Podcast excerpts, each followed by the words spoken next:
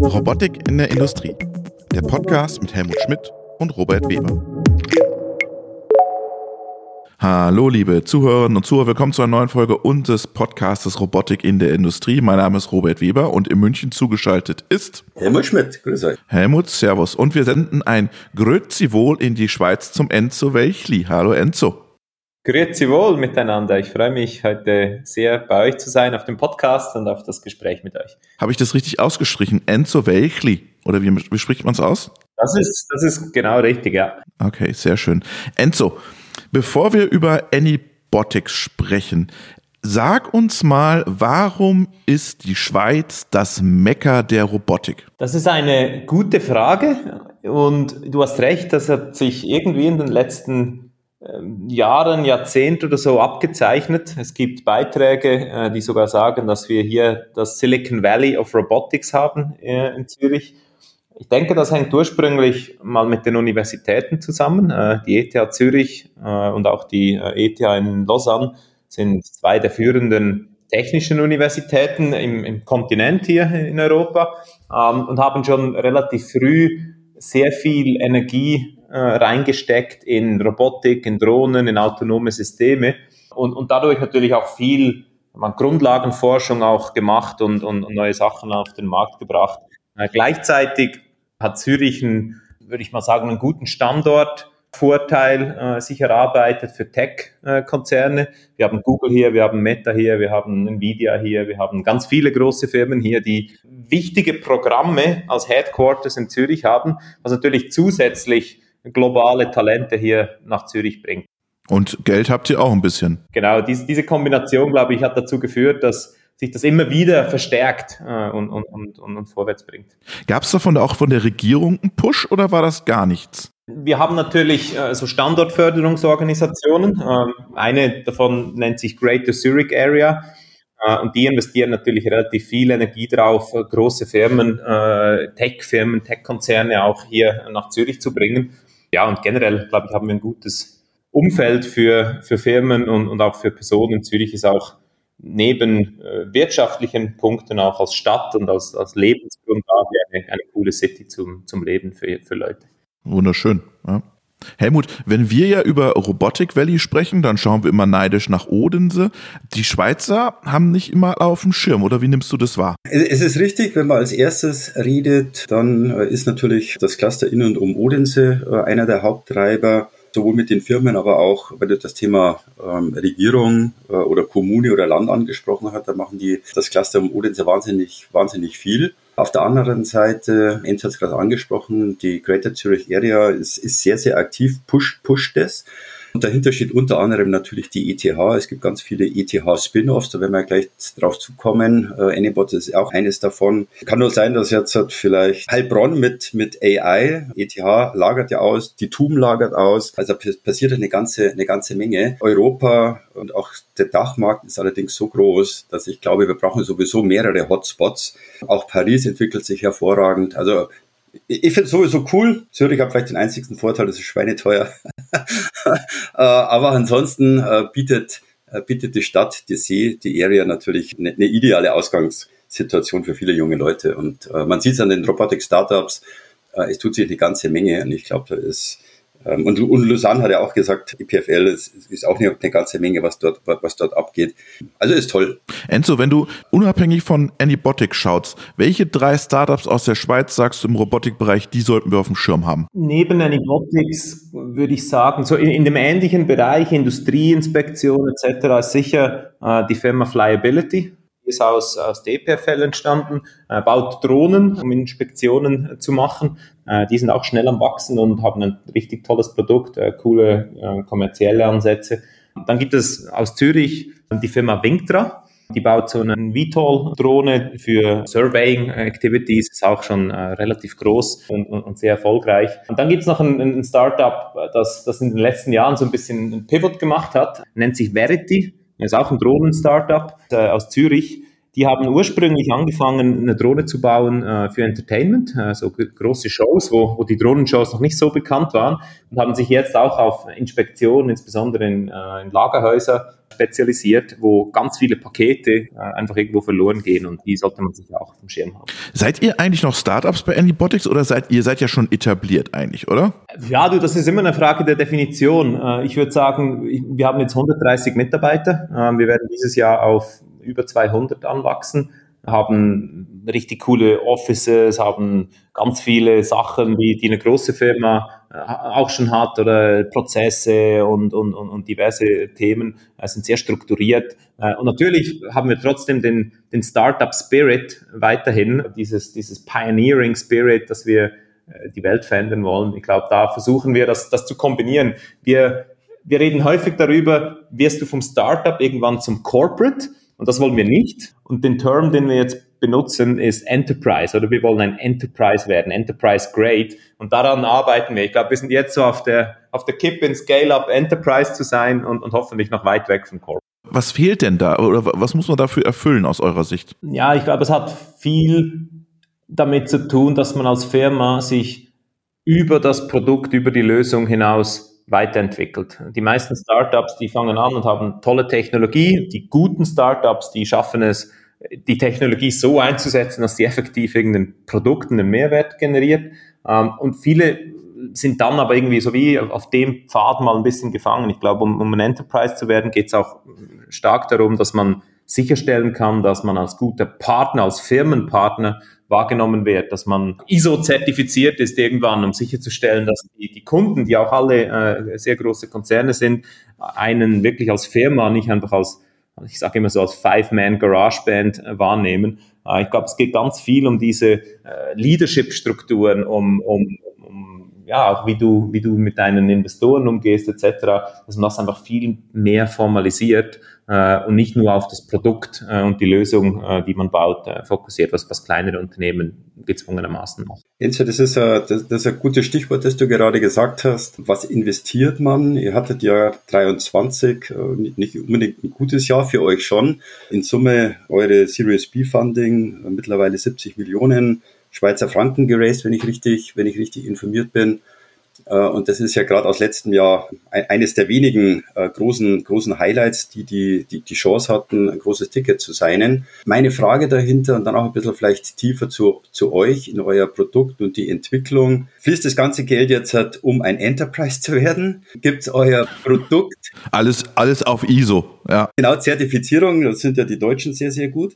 Äh, das hoffe ich natürlich nicht. Gibt es euren Anybot in unterschiedlichen Varianten? Es gibt da einen großen Markt, Marktteilnehmer. Also da würde mich ein bisschen interessieren, wo wollt ihr euch hin entwickeln?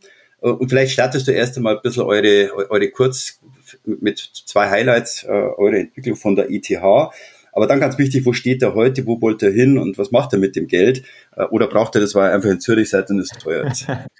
nee, also super, und, und, du sprichst es an, oder wir haben wahnsinnig erfolgreiches 2023 hinter uns. Ähm, einerseits auf der ganzen kommerziellen Seite natürlich. Wir haben wieder sehr, sehr starkes Wachstum hingelegt. Wir sehen die Kunden, die, die mega interessiert sind an der Lösung und, und wir schaffen es auch, die Kunden wirklich auf die Reise mitzunehmen. Ähm, können wir nachher noch drüber sprechen, oder? Ist es nur das Produkt oder ist es auch der Kunde, der sich irgendwie entwickeln muss? Und auf der anderen Seite eben haben wir eine, eine, eine sehr große äh, Finanzierungsrunde abgeschlossen. Äh, Q1 2023 war meines Wissens das schlechteste Venture Capital Quarter in einer ganzen Dekade.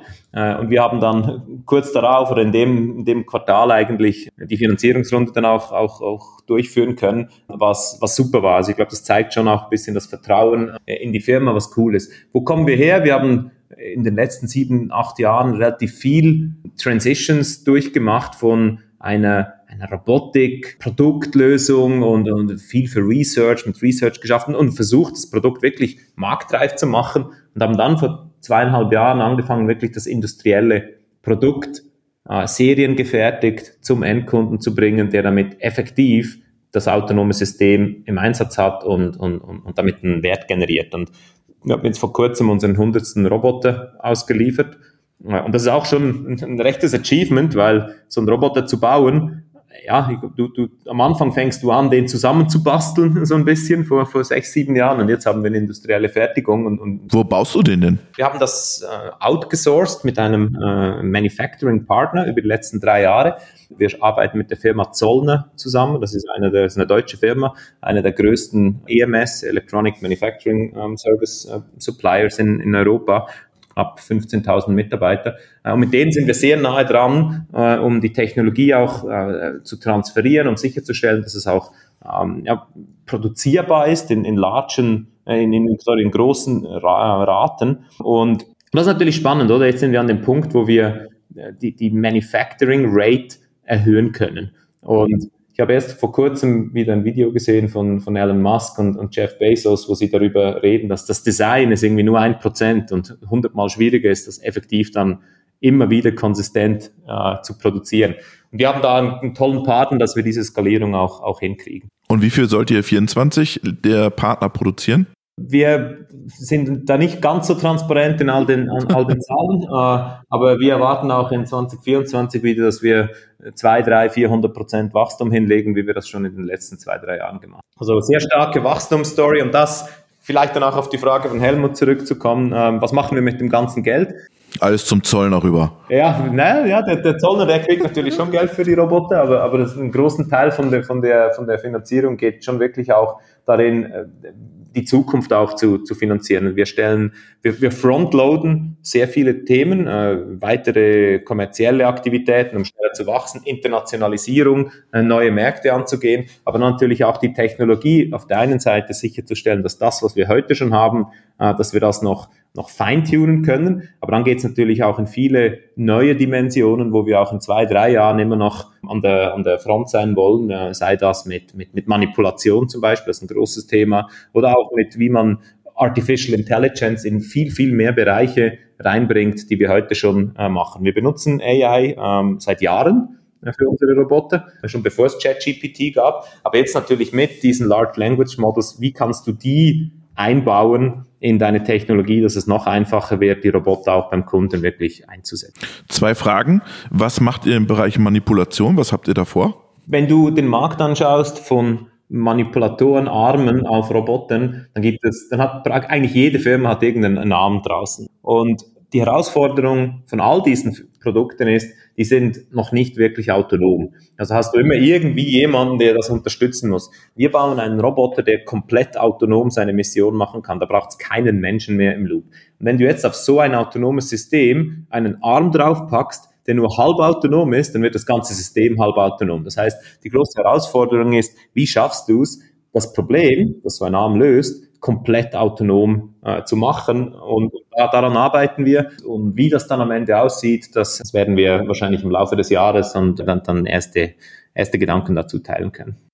Du hast ja gerade gesagt, du musst den Kunden mitentwickeln. Was ist das Problem? Haben die Sorge vor der Autonomie des Systems oder warum, was heißt Kunden mitentwickeln? Ja, also erstens ist es sicher mal, das ist ein riesengroßes Interesse von den Kunden auf, auf allen Ebenen da für, die Thema, für das Thema Robotik. Äh, die Kunden merken, sie kriegen nicht mehr die Mitarbeiter in den Zahlen, wie sie sie brauchen, um, um industrielle Inspektion konsistent durchzuführen. Sehr viele Leute gehen in Pension, es gibt eine Riesenlücke. Äh, also man muss die irgendwie mit Robotik ähm, lösen können. Äh, gleichzeitig ist der, der, der Wunsch auf, nach mehr Daten, nach mehr Transparenz ist riesig, weil das hilft dir, produktiver zu sein, das hilft dir, ökologischer zu wirtschaften, weniger, weniger Ausschüsse zu haben, aber vielleicht auch weniger Unfälle etc. Also es ist ein sehr, sehr starkes Thema für, für Firmen. Jetzt, wenn du mit diesen Firmen dann redest, dann haben sie ganz viele Ideen, was so Robotik alles machen können sollte. Und dann siehst du die Marketing-Videos und dann äh, denken die Firmen, ah, okay, ja, der Roboter kann ja schon alles. Jetzt ist es aber leider so, dass, dass die Roboter noch nicht alles können. Man muss mit den Kunden sehr genau hinschauen, was ist jetzt schon möglich und was generiert gleichzeitig aber auch schon Wert für den Kunden, dass man gemeinsam äh, da die, die richtigen Entscheidungen trifft und, und nicht einfach nur irgendwie einen, einen Piloten macht, der, äh, der am Ende nichts bringt. Gleichzeitig, und ich glaube, das ist die, die Schwierigkeit dann, wenn man mal den ersten Roboter bei so einer Firma im Einsatz hat und der funktioniert, der läuft, der liefert Daten, das, das generiert einen Mehrwert, dann in der Firma sicherzustellen, dass das skaliert. Äh, jede der Firmen, wo wir zusammenarbeiten, die können hunderte Roboter kaufen, die sind so groß. Aber wie stellst du sicher, dass die Prozesse in der Firma so umgebaut werden, dass die, dass Robotik ein Teil von deinem von deiner Standard-Prozessinfrastruktur ist. Und das ist etwas, da müssen die Firmen auch daran arbeiten, ihre äh, sogenannten Standard Operating Procedures anpassen, sicherstellen, dass wenn ein Roboter und ein Mensch in der gleichen Anlage ist, wie gehen die miteinander um, äh, da, da arbeiten wir recht stark mit Unternehmen zusammen, um, um sicherzustellen, dass sich das auch entsprechend. Aber ist das, ist das sinnvoll, Helmut, dass man die Prozesse an den Roboter adaptieren muss? Ja, würde man sagen, es kommt auf die Prozesse, äh, es kommt auf die Prozesse drauf an. Nur ich glaube, nur die Erfahrung, äh, die ich die letzten Jahre mit, äh, mit, mitgemacht habe, die meisten Firmen tun sich damit schwer. Das geht ja auch beim, beim Cobot ist es ja dasselbe. Wenn du den Prozess in der Maschinenbeladung und anderen Themen nicht änderst, dann wird auch der Cobot nicht wirklich funktionalisieren oder nicht funktionieren. Deswegen, es muss schon angepasst werden, denn ein, ein Roboter, ob mobil auf vier Beinen oder als Arm, ist halt äh, sehr, sehr speziell. Und den einfach Mitarbeiter raus, Roboter rein, das funktioniert in der Regel tatsächlich nicht. Also da hat der Enzo, Enzo recht. Man muss die Flexibilität mit, mitbringen, man muss ein bisschen out of the box denken äh, und manchmal ergeben sich ja ganz neue Möglichkeiten, wenn man Roboter mit einsetzt. Ähm, aber da, glaube ich, liegt eine der Schwierigkeiten, warum Roboter nicht so stark oder die Robotik per se nicht so stark skaliert, weil die meisten sagen, ich nehme den Gabelstapler raus, den Roboter rein, Mitarbeiter raus, Roboter rein. Und das funktioniert tatsächlich bei den wenigsten reibungslos. Müsst ihr da manchmal Träume platzen lassen, Enzo? Ja, ich glaube, dass ich habe erst vor kurzem einen Beitrag dazu geschrieben. Ich glaube, das ist einer der Haupterfolgsfaktoren von, von Startups und auch von, von Führungskräften in Startups, Nein zu sagen und, und, und halt auch Kunden und Mitarbeitern und, und, und, und Investoren und, und ganz vielen Anspruchsgruppen aufzuzeigen, was halt möglich ist und was noch nicht möglich ist und dann auch zu fokussieren. Und ich glaube, so diese Träume platzen lassen, ich glaube, das ist ein bisschen ein starkes Wort, äh, aber es hat schon, es hat schon so diesen Aspekt, dass teilweise Kunden, die noch ganz am Anfang sind, auf diesem, auf diesem Hype-Cycle, Gartner hat vor, vor ein paar Monaten den, den AI-Hype-Cycle äh, und das sind Smart Robotics, unsere Kategorie, die ist ganz, ganz, ganz oben auf diesem Spitz. Äh, das heißt, und, und, generell ist das so natürlich ein bisschen eine Zone, da, da gibt es Kunden oder Firmen, die sind immer noch auf den mega aufsteigenden Super-Hype-Ast und die haben das Gefühl, jetzt nehme ich den Roboter und dann wird die Welt gerade von heute auf morgen eine ganz andere. Und das wird natürlich so nicht funktionieren. Und, und da muss man gewisse Investments auch als, als, Firma machen, die über die Technologie hinausgehen. Wie der Helmut gesagt hat, ich glaube so, es ist weniger die, die, die Prozesse generell alle anzupassen, aber zu überprüfen, funktionieren die noch, wenn plötzlich ein autonomes System in unserem Fall Teil vom Prozess wird. Und, und wie geht man damit um? Das hat, hat mit Safety Briefings zu tun. Ganz viele Sachen, die eher Support-Prozesse sind, weniger den, die, die effektive Arbeit, die der Roboter macht, sondern das Ganze drumherum. Wie stelle ich sicher, dass, dass die Leute keine Angst haben ab dem Roboter? Wie stelle ich sicher, dass der Roboter in einer sicheren Zone ist? Wenn, äh, wie stelle ich sicher, dass die Mitarbeiter nicht anfangen, etwas zu machen, was man nicht machen sollte mit Robotern? Und, und, und, und. Da gibt es ganz viele Sachen, die so Support sind, die, die man irgendwie sicherstellen muss. Enzo, ich hätte noch mal eine Frage zu eurem, äh, zu eurem Produkt. Generell, wenn man heute auf Messen geht, ähm, sieht man sehr viele Showcases. Entweder hast du einen Humanoiden oder du hast einen Vierbeinigen, äh, aber die meisten zeigen null, äh, null Einsatz äh, oder null Industrieanwendung. Das ist eher meistens so ein, ein, ein Showcatcher. Das äh, kann oft eine Gefahr sein. Ähm, jetzt ist aber äh, Inspektion, Überwachung äh, ein, ein, großes Thema und es, es, tun sich ja zwei, zwei, zwei Märkte. Entweder eine mo mobile Plattform mit einem Arm drauf, wegen äh, Gewicht etc. oder ein Vierbeiniger, der auch dann Treppen steigen kann. Wo sind denn euer USP und warum geht ihr auf einen Vierbeiner für Inspektion? Oder kommt vielleicht noch irgendwie was Mobiles drunter? Wo liegt euer Vorteil gegenüber anderen in der Überwachung, Surveillance, sagte dann wirklich das Thema Payload und, und Batterielaufzeit, das ist ja, das ist ja eine der Herausforderungen bei anderen. Redest du spezifisch gegenüber Robotern, die zum Beispiel irgendwie eine Räder haben oder, oder rauchen? Genau, Roboter, die zum Beispiel Räder haben und auch Überwachungsfahrten fahren. Genau, also wenn man die, die Evolution von, von der Robotik in dem Bereich ein bisschen anschaut, dann, dann gibt es schon einige industrialisierte Produkte auf Raupen, auf Rädern, die irgendwie am Boden sich schon relativ gut bewegen. Die sind teilweise auch schon relativ autonom, die haben gute Software drin, äh, die sind aber natürlich überhaupt nicht mobil verglichen mit was ein, was ein Vierbeiner oder, oder generell ein, ein, auch ein Zweibeiner äh, irgendwann mal, mal machen. Oh, macht ihr einen Zweibeiner? Enzo, hast du es gerade verraten? Es gibt ganz viele Firmen, die Zweibeiner bauen. Wir sind aktuell nicht dran, ein Zweibeiner zu bauen. Ähm, aber keine Ahnung, wie es in zehn Jahren aussieht. aber, aber auf jeden Fall, du hast Du hast natürlich schon einen, einen, immensen Vorteil, wenn du Beine hast, weil gerade in der industriellen Inspektion, es gibt eigentlich keine Industrieanlage, die nur auf, auf geraden Flächen produziert wird. Warum? Fläche kostet Geld. deshalb sind Industrieanlagen vier, fünf, sechs, sieben, acht Stockwerke hoch, um, um, um den Platz irgendwie auszunutzen. Und wenn du auf jeder Plattform, auf jedem Stock dann einen Roboter einen einzelnen einsetzen musst, dann wird irgendwann rechnet sich das einfach nicht.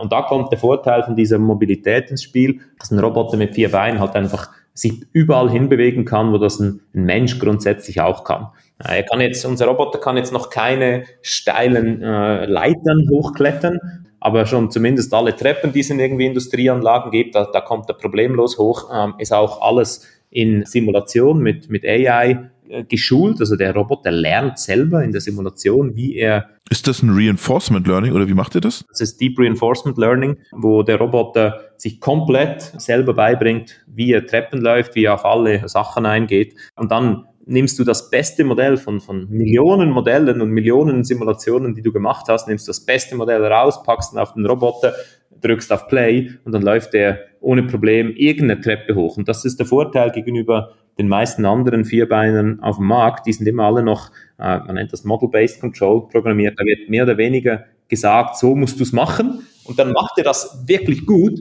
solange die, die, die Situation, die er antrifft, irgendwie schon mal von dem Algorithmus abgefedert werden kann. Und das ist der Unterschied bei Deep Reinforcement Learning. Da simulierst du Millionen unterschiedliche Situationen. Das heißt, der hat eigentlich mehr oder weniger alles gesehen und kann dann auch alles, alles beantworten. Ah, du brauchst extrem viel Rechenpower auf dem Roboter, oder? Hm, nicht, nicht mal zwingend, weil die ganze Arbeit wird eigentlich in Simulation gemacht. Oder du, du hast hunderttausende Stunden Simulation, die parallel laufen und am nächsten Morgen nimmst du das eine Modell eine Formel raus, packst die auf den Roboter und der spielt die einfach ab. Und das macht es natürlich super effizient und, und, stellt auch sicher, dass der Roboter ohne irgendwelche Connection in eine Cloud alle seine, seine Power abrufen kann.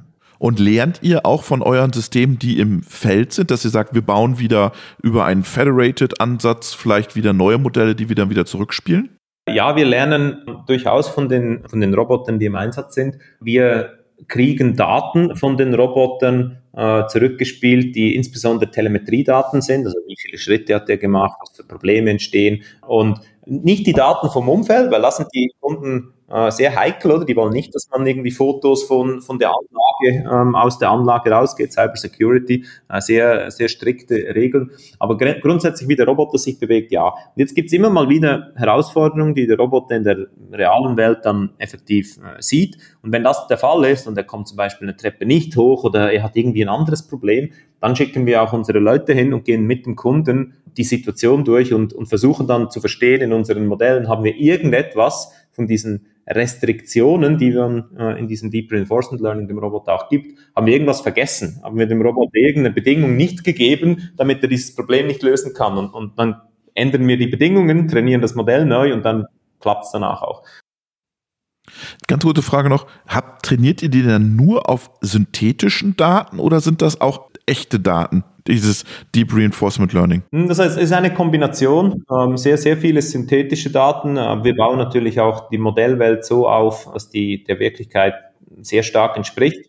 Also eines der Feedbacks, die wir schon viel von, von Kunden erhalten haben, die auch mit, mit unserer Simulation arbeitet äh, und auch eine Herausforderung in vielen Simulationen, wie nah ist die Simulation an der Wirklichkeit? Und wir haben es irgendwie hingekriegt, da bin ich zu wenig der Tech-Mensch, äh, wir haben es hingekriegt, dass unsere Simulation sehr, sehr nahe an der Wirklichkeit ist. Das heißt, was in der Simulation funktioniert, funktioniert in den allermeisten Fällen dann auch in der Wirklichkeit. Jetzt nochmal eine Frage. Jetzt bin ich ein, äh, sagen wir mal, ein, ein, ein großer Kunde, ähm, also groß nicht von, von, von Fläch, flächenmäßig, meine ich groß. Und für euch positiv sage ich, okay, ich brauche mehrere, äh, ich brauche mehrere Roboter, weil einfach die Fläche, die Fläche, die Distanzen zu groß sind und einer alleine schafft es nicht. Und in einem Best Case habe ich zwei, drei oder vier. Ähm, wie ist die Möglichkeit, dass die untereinander kommunizieren, sich selber die besten, kürzesten Wege zuschicken oder äh, wird, wird die Fläche eingeteilt und Quadrat A macht der erste, B und C der zweite und der dritte oder können die wie so ein Flottenmanager untereinander kommunizieren. Äh, bei mir ist die Batterie zu Ende, äh, ich muss auf die Ladestation, bitte übernimm du. Du bist näher an der Inspektion, übernimm du. Wie, wie, wie ist denn das in, in, in, in der Flotte oder im Schwarm oder wie ihr das nennt, wenn, wenn ihr mehrere im Einsatz habt? Ja, also was du ansprichst, ist, wir nennen das Robot-to-Robot-Communication, oder wie funktionieren die miteinander in einer Flotte? Äh, und das kann sein zwischen unseren Robotern, aber natürlich äh, mittelfristig auch, du hast noch eine Drohne im Einsatz, du hast vielleicht noch einen anderen Robotertyp im Einsatz. Wie stellst du sicher, dass die ganze Flotte da miteinander arbeitet? Zuerst muss man den Setup von so einer Industrieanlage verstehen. Ähm, auch wenn du eine riesen Industrieanlage hast, nimm BASF in Ludwigshafen, einen der größten äh, Industrieparks der Welt. Und Kunde von euch. Auch ein Kunde von uns. Da hast du nicht eine große Anlage, sondern du hast hunderte kleine Anlagen, die einfach alle nebeneinander gebaut sind. Und, und auch wenn du da Inspektionsteams hast, dann hast du ein, ein Inspektionsteam für die Anlage 24 äh, und die inspizieren halt die Anlage 24, die inspizieren nicht die gesamte BASF-Anlage. Äh, und, und ich glaube, das ist, ein, ist auch ein Thema für die Robotik. Wir denken über Robotik sehr anlagenzentrisch nach, in dem Sinne, dass du sagst, okay, ich habe eine Anlage, da habe ich ein Team äh, und jetzt ersetze ich äh, gewisse Aktivitäten, die bisher der Mensch macht, Sachen, die gefährlich sind, Sachen, die vielleicht langweilig sind oder, oder, oder auch schwierig sind äh, zu machen, die ersetze ich jetzt mit dem Roboter. Das heißt, der Roboter wird Teil vom Team. Und da geht es weniger darum, dass der dann sehr große Distanzen ablegt, sondern der, der kriegt gewisse Skills, die er als Mitarbeiter in diesem Team äh, an den Tag legt. Zum Beispiel haben wir einen Roboter, der äh, den Animal Inspector, äh, das ist unser Hauptprodukt eigentlich, oder der, der geht rum, der macht Rundgänge und der inspiziert. Und jetzt, wenn du einen Arm hast, kannst du irgendwann auch sagen, jetzt habe ich auch den, den Operator, oder der geht, der hat einen anderen Skill, oder du hast noch einen dritten Roboter, der vielleicht einen anderen Sensor hat, der spezifische Aktivitäten macht. Und dass die miteinander koordinieren, dann hast du vielleicht noch eine Drohne, die, die irgendwie von, von einer anderen Perspektive was hinzufügt. Äh, und die Daten, die dann zusammenkommen, dass die miteinander reden und, und, und intelligent entwickeln, was ist jetzt der beste nächste Schritt. Da ist da, wo, wo insbesondere ähm, AI jetzt auch ins Spiel kommt, äh, wo man sicherstellen muss, dass man diese Informationen schlau verarbeitet die, und die Roboter dann auch anfangen, miteinander zu reden. Äh, sehr großes Thema, sehr spannendes Thema, wird, wird nochmal einen massiven Sprung in, in der Wertgenerierung von solchen Systemen äh, Geht ihr da rein? Seid ihr dieser zentrale Datenhub dann, wo ausgewertet wird? Wir sind aktuell nicht der, sage ich mal, das, das zentrale Datensystem von den Kunden. Da gibt es zwei Typen von, von Firmen. Es gibt einerseits die, die ganzen industriellen Automatisierungsfirmen wie, wie Yokogawa, Bakery Schlumberger oder da gibt es ganz viele Firmen, die, die da schon, äh, schon recht viele Sachen machen. Äh, und da gibt es aber auch Startups, äh, Cognite ist zum Beispiel so ein Startup aus, aus Norwegen, mit denen wir auch sehr eng zusammenarbeiten, die, die eigentlich sagen, hey, wir bauen für euch den Industrial Data Hub powered by AI. Oder? Und da gehen alle Daten rein und die versuchen dieses Problem dann äh, zu lösen äh, mit diesen Daten. Wo ist die Grenze von was macht der Roboter, was macht Anybotics und was kommt dann in diese Systeme? Ich glaube, was, was bei uns relativ zentral ist, ist, wir bauen eine Lösung, die, wir sagen dem on the edge, also das heißt auf dem Roboter, ohne dass er irgendwie in der Cloud verbunden sein muss, die Intelligenz an den Tag legt. Das heißt, der muss rausfinden und vielleicht sogar mit den Robotern untereinander, ah, ich sehe irgendwie hier diese Anzeige, die habe ich jetzt kontrolliert, die ist aber nicht so, wie sie sein sollte. Das könnte sein, weil vielleicht irgendwo drei, vier Prozessschritte vorher irgendein Motor nicht richtig funktioniert. Also jetzt muss ich schauen, dass ich das da inspizieren gehe. Solche autonome äh, Prozesse, wie das dann in der, in der im großen Ganzen, Predictive Maintenance etc., solche Systeme, die bauen wir nicht. Dafür gibt es äh, spezialisierte Unternehmen, die dann mit den Daten wirklich auf Data Analytics äh, spezialisieren.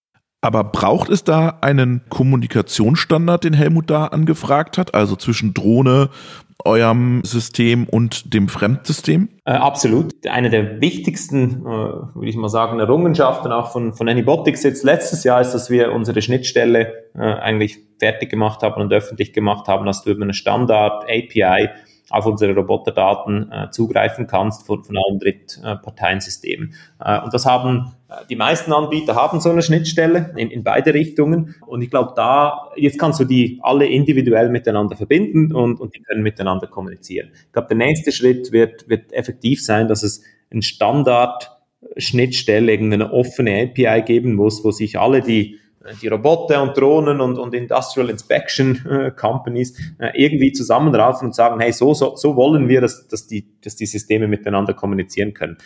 Da wird sich noch einiges zeigen, noch einiges entwickeln müssen, aber, aber wir sind da sehr stark auch, auch treiben mit gewissen Unternehmen, um, um sicherzustellen, dass wir dass wir diese Standards auch so definieren können, dass die am Ende für den Kunden irgendeinen Mehrwert äh, liefern und das Sachen auch einfacher machen. Und da wird sich dieses, nächstes, übernächstes Jahr, da wird, wird sich einiges tun, glaube ich. Das ist ja super spannend, Helmut, weil bei den AMRs, da hat man sich ja auch, versucht man sich ja auch zu einigen auf einen Standard. Jetzt brauchen wir es in der Ebene sozusagen auch nochmal, ne? Ja, das wird tatsächlich spannend sein, denn äh, bei den AMRs, die versuchen ja über die VDA 5050 zu fahren. Äh, und auch dort werden ja irgendwann Drohnen, äh, Drohnen im Paketcenter, Auslieferercenter und anderen unterwegs sein, stationäre, äh, stationäre Themen. Ähm, das ist natürlich jetzt sehr über die Automobilindustrie äh, getrieben. Ähm, Chemie, äh, Umspannwerke etc., die interessiert es natürlich überhaupt nicht und die haben andere Einsätze. Da bin ich da auch selber noch gespannt, was, was sich dort äh, als wirkliche Schnittstelle rausstellt. Maschinenschnittstelle ist schon lange versucht worden. Das geht jetzt mit der OPCUA als, als möglich, als, als eine Möglichkeit, Open Source Schnittstellen. Aber gerade mit, mit dem Themen Luft und Drohnen, kenne ich mich auch zu wenig aus, bin ich gespannt, was da noch, äh, was da noch passiert. Äh, aber dahingehend, ähm, Enze, hätte ich auch noch mal eine, äh, eine Frage. Du hast gesagt, ihr wollt stark wachsen, wie, wie die letzten Jahre aus. Ähm, jetzt hat Wachstum natürlich immer zwei Möglichkeiten. Ähm, man wächst über Kunden und das ist am Anfang vom Startup natürlich das Key. Äh, ein Kunde, zwei Kunde, zehn Kunden und die Kunden kaufen zwei, drei oder vier. Aber äh, es gibt natürlich auch, äh, und ich sage jetzt mal, 24 wird kein wirklich einfaches Jahr, äh, auch in der Robotik, was ich so mitbekomme. Das heißt, äh, der Preis, die Bezahlmodelle, Return of Invest wird meines Erachtens immer wichtiger, auch wenn ich das Thema Fachkräftemangel habe, kriege ich mit, Leute sagen, naja, okay, äh, es ist schwierig, aber es rechnet sich nicht.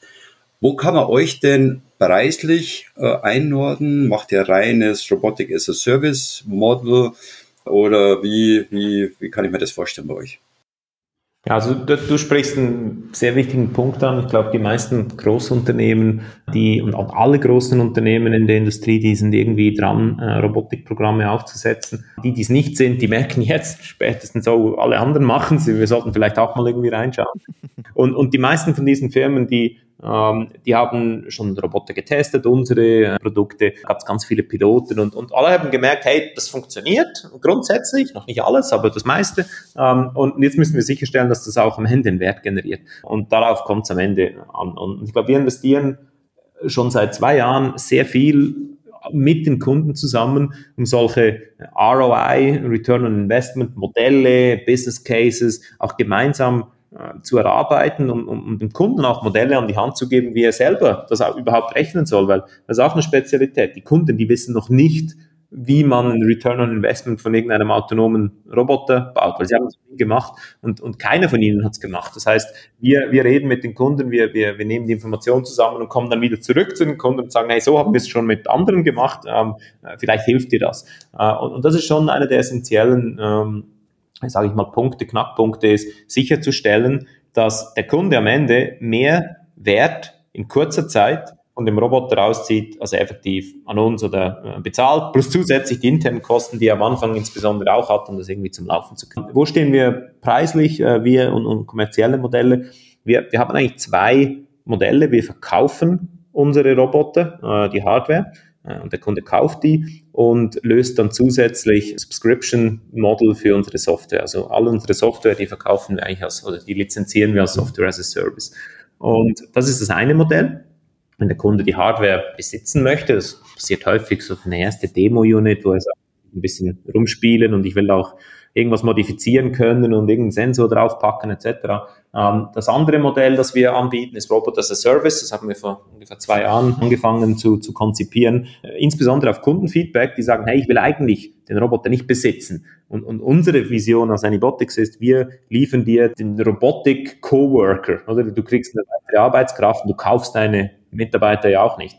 Äh, die stellst du ein und so stellst du auch einen Roboter ein, um irgendeinen Job für dich zu errichten. Diese Robotik also Service-Modelle, die kommen sehr gut an, äh, wo der Kunde am Ende einfach ein Subscription Model hat, wo alles drin ist. Hardware, Software, Services und er zahlt einfach einen fixen Betrag. Und da, da starten wir bei 8.000, 9.000 äh, Schweizer Franken im Monat. Mittlerweile sind das ungefähr 10.000 Euro, weil der Eurokurs ja sich in die, in die eine Richtung entwickelt nur. Also irgendwo, ich würde mal sagen, 8.000 bis 10.000 Euro, ähm, da bist du dabei mit einem, mit einem äh, Robotik-Mitarbeiter, der dir dann äh, gewisse Jobs schon, schon liefern kann. Und dann kannst du dir wie zusätzliche Skills kaufen, wenn du sagst, ah, ich möchte jetzt, dass der Roboter auch auch noch eine 3D-Karte von unserem, von unserer Anlage machen und ständig updaten kann, dann, dann kaufe ich mir diesen Skill dazu und, und löse den zusätzlich und dann kann der Roboter das auch. Und da besteht natürlich dann auch in der Zukunft noch relativ viel Wachstumspotenzial, weil die Hardware, die kann eigentlich schon das meiste. Da kannst du noch weitere Sensorik draufbauen und dann kannst du sehr viel Intelligenz mit Software hinzufügen, dass dann am Ende auch dafür, äh, dass der Kunde einen Mehrwert kriegt. Weil nur von dem Roboter, der rumläuft, hat er noch nichts. Der muss irgendeinen Job, eine Arbeit verrichten. Das finanziert ihr aber nicht selber, oder? Das habt ihr einen Finanzierungspartner dahinter. Ja, also wir sind ja, wie schon eingangs besprochen, wir sind Venture Capital finanziert. Jetzt äh, Venture Capital Firmen, die wollen natürlich ihr Geld nicht in Networking Capital investieren, und wir haben da äh, gewisse Finanzierungsoptionen, die wir, die wir ziehen ähm, für unser Robot as a Service Flotte.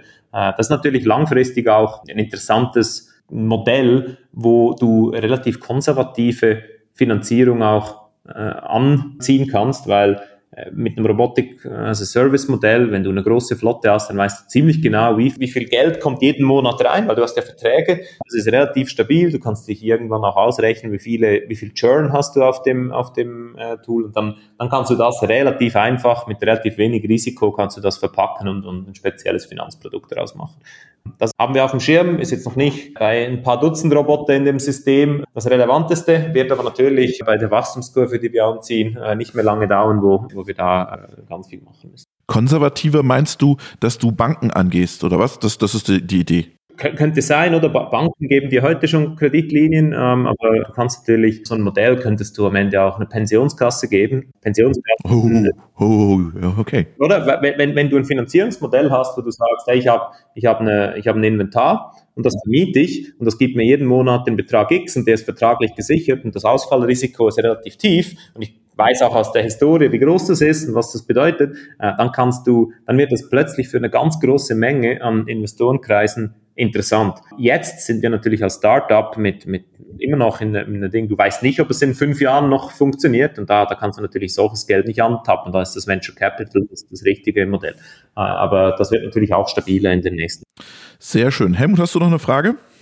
Nee, ich finde das super spannendes, super spannendes Thema. Ähm, ich glaube, das wird auch ein Markt sein, der weiter, äh, weiter stark am Wachsen ist. Vielleicht die abschließende, abschließende Frage vielleicht doch. Es hat ja sehr viel im, im Industrieumfeld, BASF hast du genannt, äh, aber es gibt ja auch wahnsinnig viele Themen, die jetzt halt auf Flughäfen passieren, durch unterschiedliche äh, Störungen und Einflüsse. Wie breit oder wie eng seht ihr denn den Einsatz oder wollt ihr zukünftig in andere Segmente noch mit reingehen? um final, wie gesagt, neben Kunden und Preis äh, ist natürlich auch die, die Marktsegmente fürs Wachstum wichtig. Wie, wie, das wäre vielleicht meine letzte Frage noch. Und sonst ja, das ist eine super gute Frage und für uns als Firma essentiell, dass wir den richtigen Fokus setzen. Wir haben uns aktuell und seit ein paar Jahren, seit vielen Jahren eigentlich schon komplett auf industrielle Inspektion fokussiert. Wir machen nur Heavy Industry, äh, Oil and Gas, Chemical, äh, Kraftwerke, äh, Minen, Metall, Aluminiumwerke, Zementwerke. Überall da, wo du Menschen im Einsatz hast, für die Menschen diese 3D-Situation, dull, dirty, dangerous, oder? Du willst eigentlich die Menschen aus diesen langweiligen, gefährlichen, dreckigen Arbeiten rausnehmen und helfen. Und das hat immer ein bisschen die gleiche, die gleiche Applikation. Das heißt, wir können was wir bauen, auch in verschiedenen Industrien anwenden. Jetzt, wenn du darüber hinaus in, in andere Funktionen gehen willst, Search and Rescue ist ein super interessanter Markt, oder, ähm, aber das braucht andere Fähigkeiten von dem Roboter. Da ist, da ist die Technologie, ich würde sagen, langsam bereit, das zu gehen, aber äh, muss man immer noch, ist immer noch ein bisschen Research. Und wir bauen ein industrielles Produkt, ähm, da kann die Research, kann super coole Videos machen, bei uns muss es in 99,99% der Fälle dann funktionieren. Äh, und da kannst du noch nicht ganz alles äh, machen. Dann gibt's Construction, also die, die Bauwirtschaft, auch einen, einen riesengroßen Markt, äh, offen für, für, für Robotik, aber auch da ein bisschen dynamischeres Umfeld, das heißt, die meisten Videos, die du heute siehst von Robotern in dem Umfeld, das sind einfach Marketing-Videos, aber wird irgendwann sicher auch ein spannender Markt. Äh, und dann hast du natürlich die ganze ähm, Surveillance-Geschichte, das heißt äh, sowohl in Industrieanlagen, oder, wo du einfach Perimeter umgehst und schaust, gibt es irgendwelche, ähm, irgendwelche Sachen, die, die überprüft werden müssen, Ähm, da werden wir vielleicht auch früher oder später äh, das ein oder andere dann, dann entwickeln. Was wir nicht machen, wo wir strikt äh, sind, ist, ist alles, was irgendwie mit Militär und Waffen und Polizei und, und solchen äh, Themen im Einsatz hat. Wir wollen sicherstellen, dass unsere Technologie für für gute Zwecke äh, benutzt wird, um, um die Welt einen besseren Platz zu machen und nicht irgendwie um Waffen drauf zu äh, schnallen und, und, und Krieg zu führen. Äh, da sind wir auch sehr strikt und, und lehnen auch konsequent da Geschäftsopportunitäten ab, die immer wieder kommen, also irgendwie besonders aus dem Ausland Anfragen kommen. Äh, da sind wir, da sagen wir lieber Nein zu dem Business und, und, und stehen zu unseren Werten. Ich fasse jetzt nochmal ganz kurz zusammen, Enzo. Ihr bleibt auf vier Beinen, ja oder nein? Ich würde sagen ja, vorerst. Okay. Ihr investiert es in das ganze Bereich Manipulation und AI. Das heißt, wir sehen irgendwann auch ein Large Language Model, eine Voice Interface auf eurem System. Ist möglich, ja. Wie genau, was da die ersten äh, Ergebnisse aus diesem AI sind, äh, kann äh, ein Voice-Modell sein, kann aber auch sein, dass der Roboter in dem, der Art und Weise, wie er sich mit dem Umfeld umgibt, wie er sich plant etc., viel mehr auf AI setzt. Äh, da sind wir noch ein bisschen am die Technologie äh, genau am evaluieren. Und ihr bleibt der Industrie treu und sucht dort neue Use Cases. Absolut. Industrie, kein Entertainment, keine Fashion Shows, kein Dancing, kein Militär. Äh, wir machen das, was wir schon seit 15, 15 Jahren machen mit unseren Robotern. Heavy Industry, uh, making the industry a better place. Enzo, vielen herzlichen Dank und Grüße in die Schweiz. Vielen Dank fürs Gespräch, hat mich gefreut und ich wünsche euch äh, weiterhin viel Erfolg mit dem Podcast. Super spannend und geht zurück in die Schweiz. Viel Erfolg für euch als Company und natürlich äh, für das Erfolgsjahr, Geschäftsjahr 2024. War toll, Enzo, viel Erfolg. Danke dir. Super, danke. Robotik in der Industrie. Der Podcast mit Helmut Schmidt und Robert Weber.